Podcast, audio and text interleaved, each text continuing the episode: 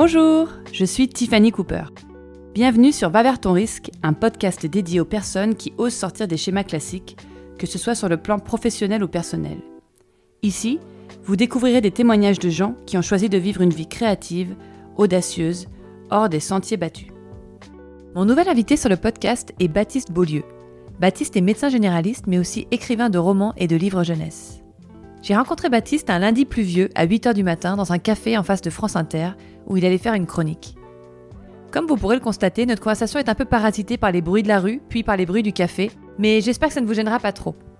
J'ai eu un plaisir immense à rencontrer Baptiste, dont j'admire le travail et la personnalité depuis quelques années.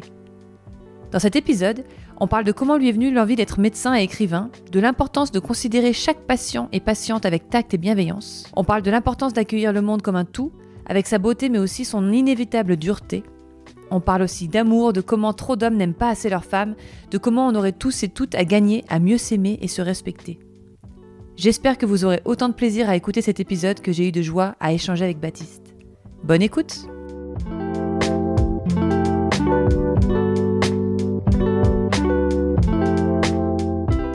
Bonjour Baptiste. Bonjour Tiffany. Merci de me rencontrer si tôt un matin. Je, précise le contexte, on est à côté de la radio où tu vas travailler à 9h30, donc on va faire euh, concis, court, efficace. Est-ce que, avant toute chose, tu pourrais te présenter, s'il te plaît, en quelques mots pour celles et ceux qui ne te connaîtraient éventuellement pas encore, même si j'en doute? Eh ben, Écoutez, bonjour à toutes et tous. Euh, moi, je m'appelle Baptiste Beaulieu. Du coup, je suis euh, médecin à Toulouse. Et je suis également romancier. J'ai publié six romans. Je publie aussi pour pour la jeunesse. Ça fait dix ans que j'écris et, et, depuis peu, je suis papa aussi. Voilà. Euh, moi, si j'ai voulu t'inviter sur le podcast, c'est parce que j'adore ce que tu fais déjà.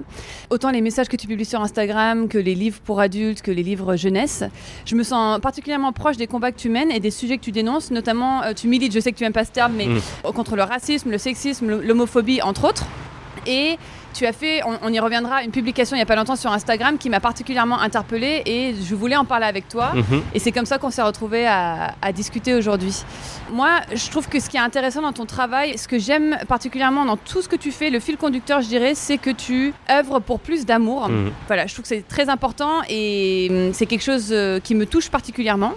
Donc tu es médecin généraliste et c'est de ça dont tu parles le plus souvent dans tes livres, que ce soit livre jeunesse ou livre pour adultes. Est-ce que euh, tu pourrais d'abord nous dire qu'est-ce qui t'a amené à devenir médecin? Euh, c'est une, bonne question et je pense qu'on ne vient pas vers ces métiers euh, par hasard. D'aussi loin que je me souvienne, j'ai toujours rêvé soit d'écrire des romans, soit d'être médecin. avec le recul, c'est un peu dur. C'était la volonté de rentrer le soir en me disant j'ai été utile, j'ai aidé des gens. alors que maintenant que je suis adulte, je me rends bien compte que n'importe quel métier, quand il est fait avec voilà efficacité, avec du cœur, ça sert à aider les gens. On l'a bien vu au confinement, hein, tous les métiers considérés comme du sous-prolétariat et tout, qui ont été vraiment les métiers les plus utiles dont on a eu absolument besoin. Euh, donc c'était une réflexion un peu, un peu stupide, mais je crois que euh, par-dessus cette volonté-là, on sont passés aussi des, euh, des, séries télé, des trucs comme ça, qui font que quand on est enfant, on, rêve un peu, on rêve d'être d'être Dr Carter dans Urgence ou, ou, ou, Michaela Quinn dans, dans Dr Quinn, dans Dr Quinn femme médecin. Euh, voilà, je voulais être docteur Queen femme médecin. et bien voilà, j'ai docteur Baptiste Beaulieu maintenant. Voilà. Et l'écriture, comment c'est venu? Parce que pas tous les médecins sont écrivains, n'est-ce pas? Après, euh, moi j'ai toujours écrit, je me souviens, j'ai retrouvé des. Tu sais, dans mes précis de cardiologie ou de gynécologie ou de gastroentérologie, j'ai retrouvé dans la marge de, ces livres euh, des tas de, petits poèmes, de petits romans, de petits débuts de quelque chose, quoi, des, débuts de choses, voilà.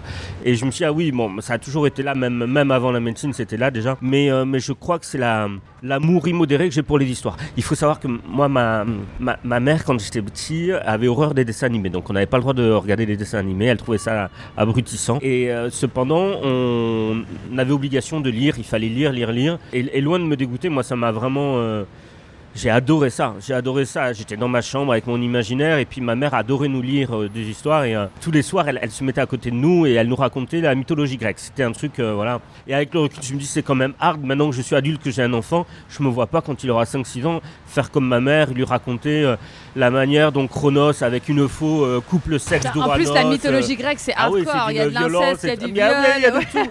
Et je dis mais maman avec le, faudra que je lui dise maman. Qu'est-ce qui t'est passé, passé par la tête? C'est génial. Je reconnais, moi ça a vraiment forgé une bonne partie de mon imaginaire peut-être aussi ma manière d'être au monde, mais avec le recul, maintenant que je suis papa, je dis maman, disons, tu vas un peu fort quand même. Ouais, hein. ouais. Bah, c'est notre époque maintenant. J'aimerais parler de ton dernier roman, Où vont les larmes quand elles sèchent, que j'ai adoré. Alors, euh, j'ai éclaté de rire à certains moments et il y a des moments où j'avais les larmes aux yeux. euh. Il s'appelle Jean, ton, ton personnage. Il a 36 ans, il est homosexuel et médecin. Bref, on devine que ça parle euh, pas mal de toi. À un moment, tu dis quelque chose qui m'a interpellé. Tu dis J'adore sortir des trucs du corps humain. Évacuer un bouchon de cérumen du cordon à musique constitue même la raison pour laquelle je me lève tous les jours. Promis, je n'exagère pas. Extirper, vider, déloger, nettoyer, désobstruer. Et pourquoi? Pour le plaisir de regarder le corps revenir à la normale, le sentir sous mes mains retrouver son intégrité.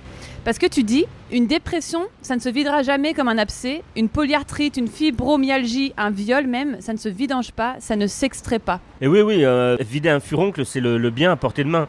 C'est euh, c'est- tout bête, mais quand on est médecin, tu sais, on voit des gens, on les écoute, on les accompagne, on leur prescrit un traitement, ils rentrent chez eux, ils prennent le traitement, et en général, quand on a bien fait son travail, ils vont mieux chez eux. Et, mais du coup, on ne voit pas l'efficacité euh, de notre prescription. Et alors que soulager quelqu'un directement, euh, le voir nous regarder nous dire ah docteur je réentends après qu'on lui a euh, enlevé un, bouchon de, cérumen par exemple. Euh, c'est tellement satisfaisant. On a le résultat direct de notre de notre boulot. On sait pourquoi on se lève le matin.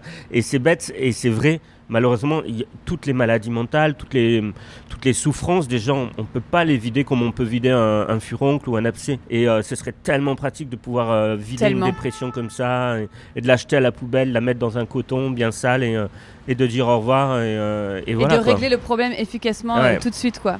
À propos des patients, tu dis la plupart d'entre eux viennent juste pour parler, se confier à un autre être humain. Ils ne viendront pas vous voir parce qu'ils sont malades, ils viendront pour avoir l'illusion d'exister quelque part dans cette société de merde, exister pour de vrai et pour quelqu'un. Eh ben, C'est-à-dire qu'il y a beaucoup de gens, on se, se rend pas forcément compte, mais euh, moi j'ai une patiente une fois qui vient, je sais qu'elle est très âgée, qu'elle vit seule dans son appartement, et c'était son anniversaire, et je pense que j'étais probablement la seule personne qu'elle verrait le jour de son anniversaire. quoi. Et donc quand elle est sortie en salle d'attente, il y avait du monde, ah c'est l'anniversaire de madame, on lui souhaite un joyeux anniversaire, on lui a souhaité joyeux anniversaire. On se rend pas compte, mais on vit dans une société où des gens ne parlent à personne de la semaine, euh, sont immensément seuls, ne sont même pas euh, touchés par un autre être humain, n'ont même pas droit à la moindre, moindre atome de chaleur humaine. Et donc je pense que c'est aussi important que des lieux comme les cabinets médicaux existent, où ces gens peuvent être accueillis et euh, où ils vont pouvoir être au cours de l'examen clinique touchés par un autre médecin, sentir qu'il n'y a pas de, de- de dégoût et qu'ils sont encore là et vivants. Je sais pas si tu vois ce que Qui je veux sont dire. considérés surtout. Mais bien sûr. Ouais. Et dans une interview il y a pas longtemps, j'ai vu que tu disais euh, les médecins parfois ne se rendent pas compte de l'importance. Comment dire Ils ont des gens devant eux qui se mettent à nu littéralement euh, et ils ont une responsabilité envers ces gens de les traiter avec soin et avec douceur et avec tact. Et que souvent il y a des gens qui sont un peu brusques et, et qui réalisent pas ce qu'ils sont en train de faire un peu par habitude. Mais c'est dramatique. Je, je crois qu'il faut régulièrement rappeler euh, aux, aux- aux médecins, c'est ce que je, je m'échine à, à- à faire quand je vais dans les facs de médecine et que je parle à des enfants de futurs médecins, euh, c'est de leur rappeler que vous, vous allez voir dans la journée 30, 35 personnes et vous allez rentrer le soir et tous les visages vont se confondre et vous ne vous souviendrez pas des visages que vous avez vus. Mais le patient, lui, il aura vu un seul médecin. Il vous aura vu, vous. Si vous avez été euh, pas à l'écoute ou pire maltraitant, il se souviendra de vous alors que vous vous souviendrez jamais de lui. Et, euh, et c'est une sacrée différence quand même. Oui. Euh, moi, quand je reçois des messages d'une nana qui a la trentaine qui me dit je suis pas allé voir de médecin depuis, euh, depuis que j'ai 18 ans, depuis ma majorité, parce que quand j'avais 12-13 ans, j'ai un médecin qui m'a obligé à me mettre toute nue pour me peser et qui, devant mes parents, m'a pincé la, la couenne comme ça en disant ah ben dis donc, faut arrêter les Twix, hein, comme ça. Et euh, elle dit mais moi je me suis senti comme une merde après ça et, euh, et ça a été des années euh, à me scruter dans la glace, à regarder le moindre bourrelet, euh, à avoir des troubles du comportement alimentaire. Je dis mais ce médecin, mais est-ce qu'il se rend compte du mal qu'il a, qu'il a commis? Et pour une bonne raison aussi, c'est que les gens se mettent tout nus devant nous, tout nus euh, évidemment physiquement, mais tout nus aussi émotionnellement. Ils se livrent à nous et, et au moment du coup où ils sont le plus fragiles, c'est le moment où on peut faire le plus de mal quoi. Donc il faut avoir conscience de cette responsabilité-là. Et aussi le plus de bien si on s'y prend bien. Aussi. Mais oui, si on s'y prend bien. c'est- Mais là, le problème, c'est que tu as tout dit, Fanny, c'est que nous, en 10 ans de cours à l'école de médecine, on a une seule heure de cours qui s'appelle consultation et annonce d'une maladie grave à un patient. C'est-à-dire c'est la seule heure de cours où on va éventuellement, et de loin, vraiment du bout des doigts, aborder des sujets comme la psychologie, euh, alors que l'essentiel de notre boulot, c'est de parler à des gens C'est ce, que tu dis ton- ce que tu dis dans ton livre, c'est fou Mais quand c'est même. dingo. c'est dingo, c'est euh, c'est juste pas possible en fait. Si tu sais pas faire avant, c'est pas après une heure de cours que tu sauras faire quoi. Alors beaucoup apprennent entre guillemets sur le tas. Le problème c'est qu'entre entre le moment où ils sauront faire, peut-être qu'ils ne sauront d'ailleurs jamais faire, mais, le moment où ils, ils ont commencé, il va y avoir pas mal de casse peut-être quoi.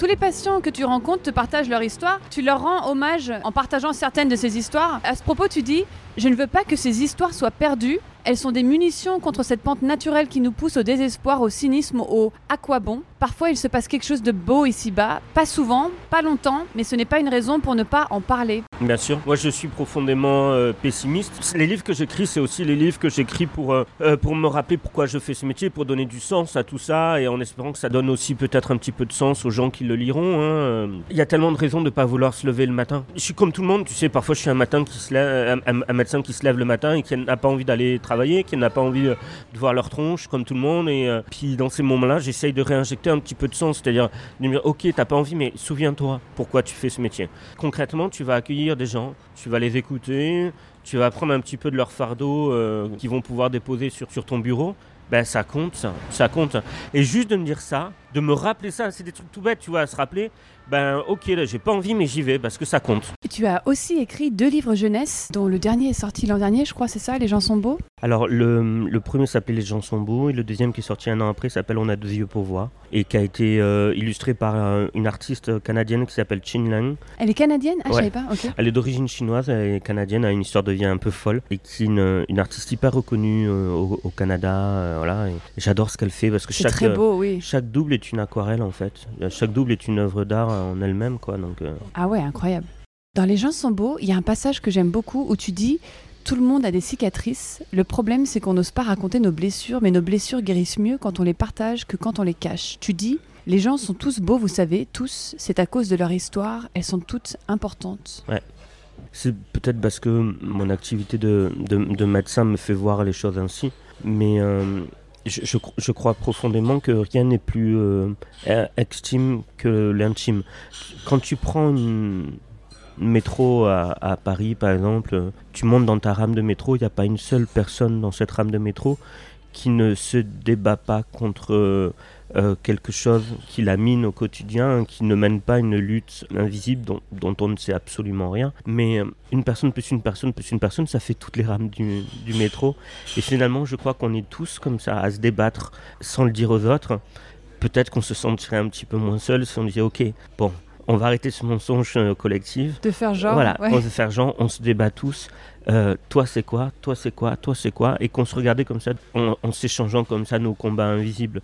Je, je crois qu'on se sentirait beaucoup moins seul. Surtout à l'époque des réseaux sociaux où tout est un Mmh. peu, euh, comment dire, on glorifie, on travaille notre image, on fait genre, on- il y a les filtres, etc. Et sûr. quelque part, euh, euh, en revenir à la base qui est, ben, en fait, on a tous et toutes nos combats personnels et c'est pas facile pour tout le monde. Et ouais. Bien sûr, ben, moi typiquement l'idée c'était, je, me, je me disais quel livre je voudrais euh, que ma nièce lise, elle a 14-15 ans, et parce qu'elle avait demandé un compte Instagram à, à sa mère, et je me disais qu'est-ce que euh, j'aimerais qu'elle ait lu juste avant d'avoir ce compte Instagram, et je me disais euh, qu'est-ce que j'aurais voulu qu'elle lise euh, juste avant, c'est-à-dire au, au moment de la préadolescence, pour être armée intellectuellement à son arrivée sur les réseaux où effectivement, comme tu le dis, tout est lissé, trafiqué, où les gens choisissent l'image qu'ils décident de donner aux autres, et, euh, et où, on le sait, notamment à l'adolescence, ça peut générer énormément de, de dysmorphophobie. Il y a des Euh, études là-dessus d'ailleurs ah qui oui, disent oui. oui, oui. Des études elles montrent très bien que dans l'année qui suit l'inscription sur les réseaux sociaux, le, le risque euh, le- de dysmorphophobie s'accroît énormément. Quoi. Hmm. Donc je me dis, il faut travailler sur ça, il faut donner des armes intellectuelles aux, aux gamins et surtout aux gamines. Quoi. Dans son deuxième livre qui vient de sortir, On a deux yeux pour voir, euh, je raconte un peu l'histoire. Un enfant se réveille un matin avec deux pupilles différentes, une en forme de lune et l'autre en forme d'étoile. L'œil lune permet de voir ce qui est bon et joyeux, et l'œil étoile permet de voir ce qui est triste, mauvais ou cruel. Et alors tu dis à la fin, attention, j'ai pas fait ce livre pour dire que il y a du bon dans tout le Mhm. mauvais, il faut voir les choses du bon côté, mais plutôt que le monde est fait d'un peu tout ça, quoi. Si, si tu veux, euh, le propos no- no- aussi de la postface de cet album, où je raconte lorsque j'étais étudiant en médecine, je travaillais au SAMU, on a été appelé dans un internat où une jeune fille avait fait une tentative de suicide.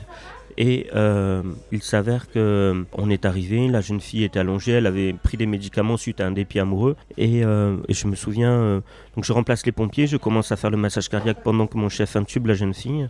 et puis on se bat, on se bat parce qu'elle est jeune, qu'elle ne doit pas mourir. Hein. Tous ses copains, ses copines sont en pyjama, nous regardent, il est 2h du matin. Sont là aussi, voilà. et, et, donc on n'y arrive pas et euh, elle décède. Et je me suis dit, on prend son corps, on l'amène dans sa chambre. Il y a des photos d'elle partout, à la plage, à la montagne. Et euh, on, pose son corps sur son lit. Il y a une des photos qui tombe à ce moment-là. Euh, c'était glauquissime, c'était d'une tristesse infinie. Moi, j'arrêtais pas de penser à ses parents qu'on allait réveiller en pleine nuit pour leur annoncer la qui nouvelle. Qui dormaient encore, qui savaient pas ce qui venait de se passer.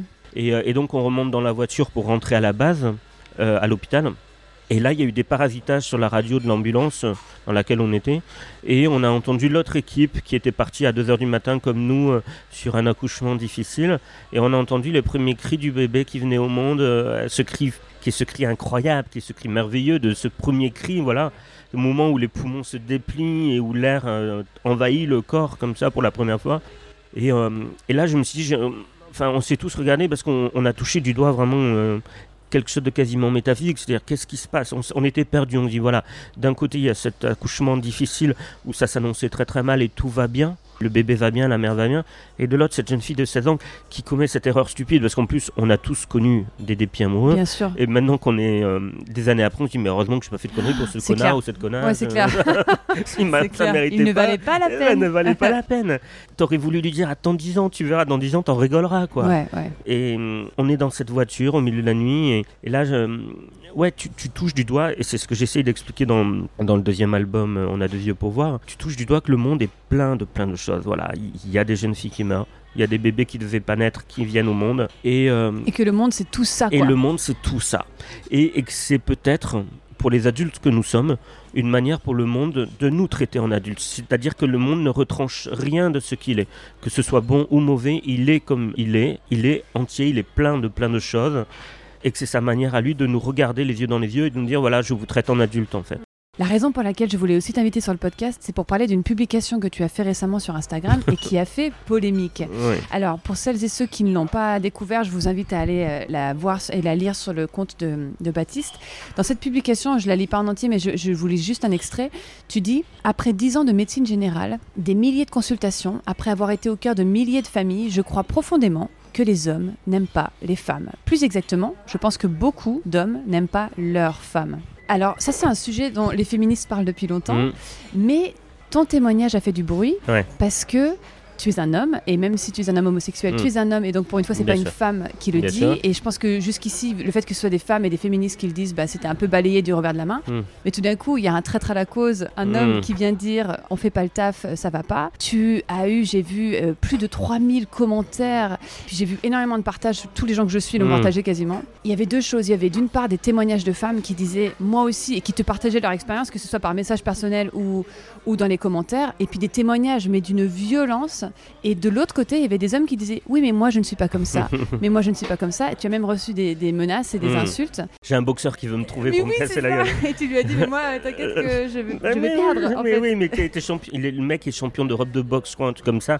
Je dis Mais euh, en fait, t'es juste lâche, quoi. Parce que moi, je, suis champion du monde de raclette, mais. Euh, moi aussi. De mangeage de raclette, mais, mais pas de boxe, quoi. Donc, euh. Et du coup, je me suis dit Il y a vraiment. À mon sens, tant mieux qu'un homme ouvre sa gueule. Il, était, il est temps qu'un grand nombre de personnes prennent conscience de la situation. Et du coup, je te remercie pour cette publication. Mm. Tu dis quand même, tu as précisé quelques jours plus tard, je ne me considère pas comme féministe en tant qu'homme, je n'ai pas à me désigner comme tel, je ne suis pas militant. La seule chose que je revendique, c'est d'être un médecin qui constate des injustices lors de l'exercice de son métier et qui sait que sa condition d'homme homosexuel est profondément interdépendante de la condition des femmes, dans le sens où l'homophobie est depuis toujours une des nombreuses expressions de la misogynie. Bien sûr. La question que je me suis posée, c'est comment t'en es venu à penser ça? D'où ça vient? Alors, moi, j'étais d'aucun combat, d'aucun militantisme, si tu veux, j'étais quelqu'un d'assez privilégié quand j'ai commencé euh, mon exercice euh, de la médecine dans mon cabinet de médecine euh, générale. Mais jour après jour, consultation après consultation, on a ces femmes qui viennent, qui nous, racontent la société dans laquelle on vit, hein, qui se racontent elles-mêmes. Et puis, petit à petit, on, finit quand même par se poser des questions. Euh, je t'assure, et je, mets au défi n'importe quel homme de faire mon métier, de recevoir 30 patients euh, par jour, dont 60 à 70% de femmes, et de pas finir par se sentir violemment ébranlé par la, somme de, privilèges qui sont les nôtres parce qu'on est né avec un pénis et des testicules. C'est dingo ce que vivent les femmes. Alors évidemment, on va me faire le reproche de euh, oui, mais le cabinet médical est une passoire, c'est-à-dire que tu ne reçois que des gens qui ne vont pas bien. Et effectivement, aucune femme ne va venir au cabinet médical me, me dire voilà, mon mari est génial, il veille sur, sur nous, sur oui, Mais tu dis que tu en rêves, tu dis que tu euh, rêves ah ben, du jour où une patiente vient te voir en te disant je suis heureuse, il me traite avec respect et bienveillance. Jamais elle va me donner 25 euros pour ça, ni sa carte vitale, tu vois. Comme on dit, on n'appelle pas la police quand il n'y a pas de crime. Moi, je suis là quand il y a un crime, justement. Il n'empêche qu'il y a d'études statistiques hein, qui montrent que oui, la condition des, femmes, elle est euh, terrible dans cette société. Et, je crois que ce qui a fait réagir, c'est que j'ai étayé mon propos où je dis que les hommes n'aiment pas les femmes, euh, que beaucoup d'hommes n'aiment pas leurs femmes ils aiment le sexe gratuit, que procure une relation avec une femme, ils aiment euh, bah, la décharge mentale que vivre avec une femme procure, puisqu'elle s'occupe du linge, etc. Elle s'occupe de les, courses, les devoirs, les, les, douches des petits, etc. Et euh, ils aiment tout ça. Et à tout ça, par habitude, ils vont donner le nom d'amour. Mais moi, la question que je pose, c'est où est l'amour là-dedans quand on sait, et il y a des statistiques qui nous montrent, que quand une femme tombe malade, elle a six fois plus de risques d'être quittée par un homme que quand c'est l'homme qui tombe malade. En, France, on le sait, les aidants sont des aidantes. Hein. Euh, euh, quand ah bah une femme tombe malade, elle est quittée quand un homme tombe malade, euh, il n'est pas quitté. Au contraire, il va être accompagné par sa femme. Et ça, c'est pas ton point de vue, c'est des statistiques. Mais c'est des statistiques, euh, voilà. Et, et, elles sont pas seulement françaises, hein, c'est un peu dans tous les pays. Et on le voit, et c'est pas seulement pour des maladies graves comme des cancers, ça peut être aussi pour des maladies graves et chroniques comme la sclérose en plaques. Et ça peut être aussi pour des maladies qui ne touchent pas l'épouse, mais qui touchent les enfants. Les stats, elles montrent un peu la même chose. C'est-à-dire que quand un enfant tombe malade, eh ben, il y a beaucoup plus de, de risques que l'homme s'en aille, quitte le foyer parce que c'est trop lourd à porter plutôt l'inverse que la femme quitte le foyer. Et, tout ça, ça dessine quand même un schéma global qui, moi, m'interroge et qui, et qui me fait me questionner sur la manière dont on nous apprend, nous, jeunes hommes, à aimer. C'est-à-dire sur quoi précisément on met le nom d'amour. L'amour, c'est pas qu'une émotion, un sentiment, ça devrait être aussi une, somme de petits actes quotidiens comme ça, euh, qui sont des preuves euh, d'amour, tout simplement. Et donc, où est l'amour? Moi, la question que je posais et qui a, fait hurler les mecs qui m'ont insulté par dizaines dans les messages, c'était la question que je posais, c'était où est l'amour là-dedans Est-ce que vous pensez que c'est honorable cette manière-là d'aimer euh, voilà, d'aimer l'autre quand elle est disponible pour du sexe gratuit, pour faire la vaisselle, pour faire les devoirs, pour s'occuper des petits, et le jour où elle a besoin de vous, vous la quittez euh, Où est l'amour là-dedans?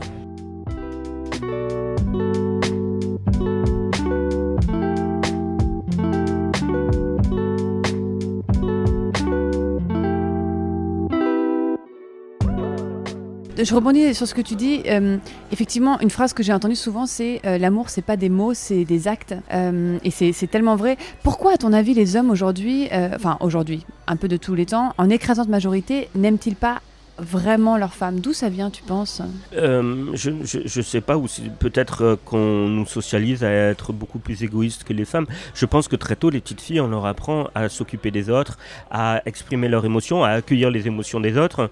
Euh, les garçons, on leur apprend davantage à être dans l'action, dans la recherche du, de plaisir personnel, moins dans la recherche du plaisir des autres, et que tout ça, ça crée bah, des générations où les femmes sont conditionnées à prendre soin des autres, alors que les hommes sont conditionnés à ce qu'on prenne soin d'eux et, que ça crée cette inégalité fondamentale qui est terrifiante. C'est-à-dire qu'on se retrouve avec des, euh, des hommes qui sont capables de tenir des discours qui sont dramatiquement atroces et qui se rendent même pas compte de l'horreur de ce qu'ils racontent. Je donnais un exemple dans la story qui a fait polémique où je parle de ce patient qui vient me voir.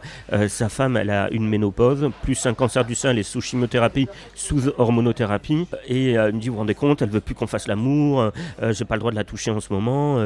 et il me rajoute cette phrase qui m'a marqué. Il me dit, j'ai même pas le droit des caresses de il, te sort ça, mais tellement naturellement, et, euh, le, sort d'un homme à un autre homme sans aucune honte. C'est-à-dire comme si, comme si j'allais me mettre à côté de lui en disant, bah, oui, bah oui, mm. c'est pas normal, t'as pas le droit de, de caresses de dépannage. Et je me dis, pour avoir autant d'assurance, c'est que la société lui a permis d'avoir cette assurance-là. C'est-à-dire de ne pas se poser la question de est-ce que je peux dire ça ou pas ou non, je le dis pas quand même. Ben si, je veux le dire.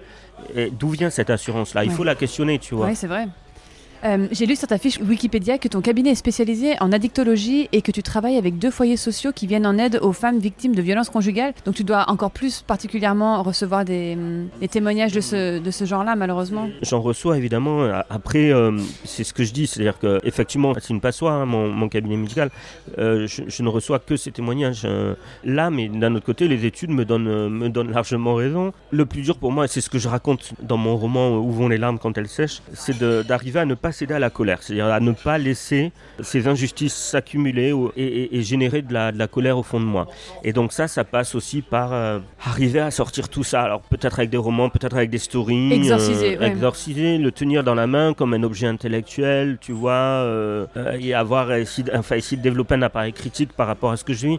Mais c'est pas tous les jours facile. Et dans le, dans le roman, je raconte, euh, je raconte un soir où j'en pouvais plus. euh, bah, J'avais vécu une une journée difficile où j'avais accueilli beaucoup de, de, de violences, notamment chez des femmes comme ça. Et, euh, et je raconte, c'est une femme, je dois lui enlever une agrafe qu'elle a sur le front. Il y a son mari qui est en salle d'attente. Je sais que c'est lui qui l'a frappé. Ah putain. Et, euh, et, que, et que toi, tu peux pas aller dans la salle d'attente pour casser la gueule du mari parce que Ça parce qu'il est grand rien en et plus, que ouais. t'es lâche. et euh, et qu'en plus, ça réglerait pas du tout les problèmes de la femme. Mais du coup, qu'est-ce que tu fais de cette injustice-là? Et donc, je me souviens, je rentre en voiture chez moi à l'époque et l'entrée de mon parking, il y a un mec qui s'est garé devant l'entrée de parking pour aller au Monoprix qu'il y avait en face pour aller faire ses courses. Et moi, j'avais qu'une envie, c'était pleurer chez moi dans un pot de Häagen-Dazs. Et, euh, et, et- je ne pouvais pas rentrer chez moi parce qu'il y avait cette voiture garée. Donc, je rentre comme un fou dans le Monoprix. On m'avait dit de faire ça avec du rouge à lèvres, mais j'ai pas de rouge à lèvres. Et, euh, donc, j'achète du beurre et, euh, je ressors tout énervé avec le beurre. J'écris sur la voiture comme ça. Euh, je voulais écrire ceci n'est pas une place de parking, mais j'étais tellement en colère. Il a pris pour les autres, hein, ce gars. Et j'ai écrit ceci n'est pas. Après, j'avais plus de beurre, j'avais trop appuyé de colère. Et ce que je dis dans le, livre, c'est qu'il faut acheter du 250 grammes, pas, pas si du vous êtes en 125. colère, achetez du ouais. 250 grammes. Ouais, ouais. On fait comme on peut. Alors, où on écrit des livres, puis parfois on tartine de beurre une voiture parce qu'on est énervé, mais on fait comme on peut pour gérer ses J'ai toujours émotions. peur hein. quand je raconte cette anecdote là, dans ton podcast. Ça se trouve, il y a un mec qui va écouter le podcast. qui Ah, mais c'était ma c'est voiture. Baptiste Beaulieu, je vais le trouver.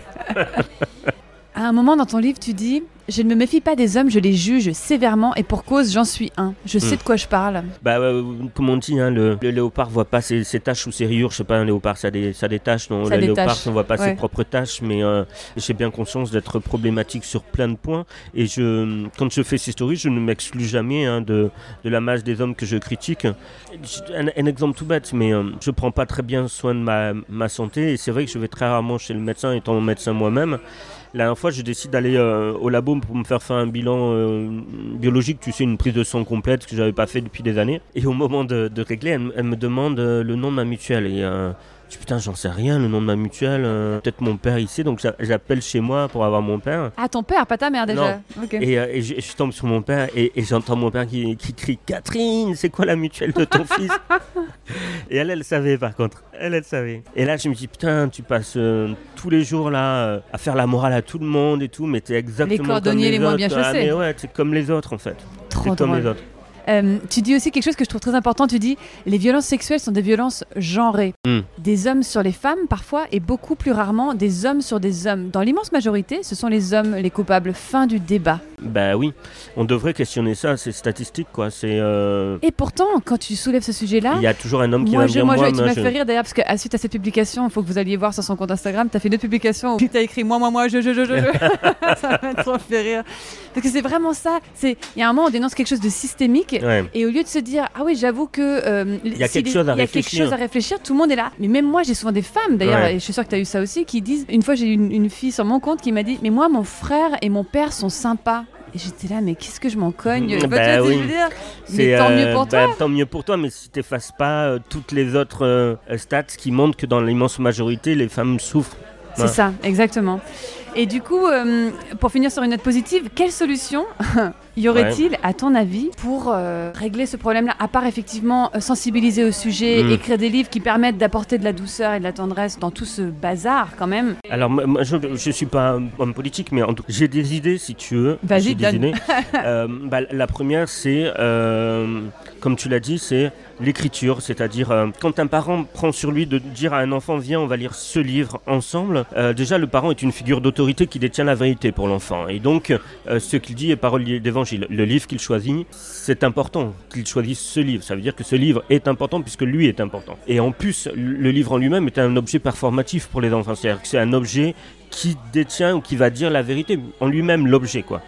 Et donc, euh, je me dis, par les albums jeunesse, et c'est pour ça que j'écris aussi des albums jeunesse, on peut faire bouger les lignes, on peut faire bouger les choses. Là, on en a plus de 100 000 exemplaires de, de vente pour les gens sans j'ai vu ça, c'est incroyable. Mais du coup, et, c'est pas 100 000 enfants, c'est beaucoup plus parce qu'il est dans les CDI, les écoles. Ils disent que c'est lu au moins trois fois chaque livre, donc c'est à peu près 300 000 personnes qui ben l'ont lu. Et je me dis, il y a toute une génération de gamins là qui vont lire dans cet album que leur corps est bien comme il est, que oui, il a des cicatrices, de petites anomalies, parfois des accidents de vie, mais que ça fait partie de leur histoire et que cette histoire, elle est belle, elle est estimable parce qu'ils l'ont pas choisie et qu'elle va les accompagner toute leur vie et qu'il faut qu'ils comprennent que c'est très important de se poser maintenant la question de qu'est-ce que j'en fais de tout ça. Et, quand je reçois en message privé des messages, euh, j'en reçois toutes les semaines, la semaine dernière, des messages de, parents qui me disent euh, écoutez, euh, en septembre, on avait très peur pour la rentrée de notre petit parce qu'il a une fente palatine quand il est né, il a une opération, il a une, cicatrice qui est un petit peu voyante au-dessus de la lèvre. On avait peur, on a peur du harcèlement, on a peur des moqueries et tout. On lui a lu votre livre cet été et quand il est arrivé, le premier truc qu'il a fait en arrivant en classe, quand on l'a regardé et qu'on a regardé sa lèvre, c'est dire ouais moi c'est mon histoire j'ai une fente palatine c'est un truc un peu compliqué il leur a expliqué on m'a opéré du coup voilà j'ai cette cicatrice et il a ajouté et c'est mon histoire. Et, fin du débat ils sont passés à autre chose les gamins euh, et, euh, ça a été un non sujet et les parents me remercient. Dis mais moi en tant que médecin évidemment c'est le meilleur salaire du médecin ça ce genre de message. Et on, fait bouger les choses. C'est rare qu'un adulte vous dise euh, votre livre pour adultes m'a changé la vie a changé ma manière de voir le monde. Mais avec un album jeunesse on peut semer des, des graines quoi je suis complètement d'accord, ouais. Complètement. Semer des graines pour qu'ils euh, se sentent mieux et effectivement euh, qu'ils aient, comme tu, tu, utilisais souvent le mot outils, qu'ils aient des outils pour se défendre et pour accepter leur situation. Bien sûr. Et euh, qu'ils puissent changer le monde de demain. C'est en eux qu'il faut avoir confiance. C'est, eux qui vont, qui vont rendre ce monde un peu moins laid, ça j'en suis persuadé. Mais ça passe aussi, et ça c'est notre devoir d'adulte, de pouvoir leur expliquer le monde de la meilleure manière possible. Quoi. Ça c'est une des solutions. Après il y a, y a d'autres, solutions et je, je crois par exemple pouvoir des, euh, des réseaux sociaux. Dieu sait que c'est la, la, merde, hein, genre euh, Twitter c'est le trou du cul du diable, mais, euh, mais, mais vraiment on peut faire bouger des choses, ça j'en suis persuadé. Et tu as raison, je, je, pense que le problème c'est que tout ce que je dis, des féministes l'ont déjà dit, et on, on m'écoute sur ce poste-là parce que je suis un homme, et que les hommes, il n'y a rien qui compte plus pour eux que la vie des autres hommes et c'est effrayant et c'est dommage et, c'est triste. Mais du coup, ça me fait penser que ce combat, il sera gagné aussi si dans notre euh, petite bulle personnelle, on est capable, nous, en tant qu'hommes qui sommes acquis à la cause féministe, de contredire nos potes, de contredire nos copains, de leur dire là ce que tu dis, c'est pas bien, c'est pas juste, c'est faux, quitte parfois à perdre des, mhm. amitiés. Hein. Mais parce que ça, j'en suis persuadé, ce qui compte pour eux, c'est la vie des copains, la vie des autres gars, la vie des filles, ils s'en fichent complètement. Euh. Et donc, c'est à nous aussi de faire de l'éducation au centre de notre propre genre. On va finir sur ces bonnes paroles. Merci Baptiste pour ton temps et pour tout ce que tu fais. Merci à toi Tiffany.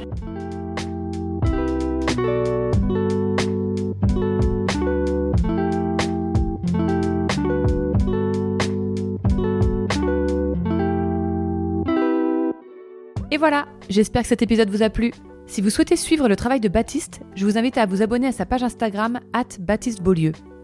Nous, on se retrouve en janvier pour un nouvel épisode. D'ici là, je vous souhaite à toutes et à tous d'excellentes fêtes.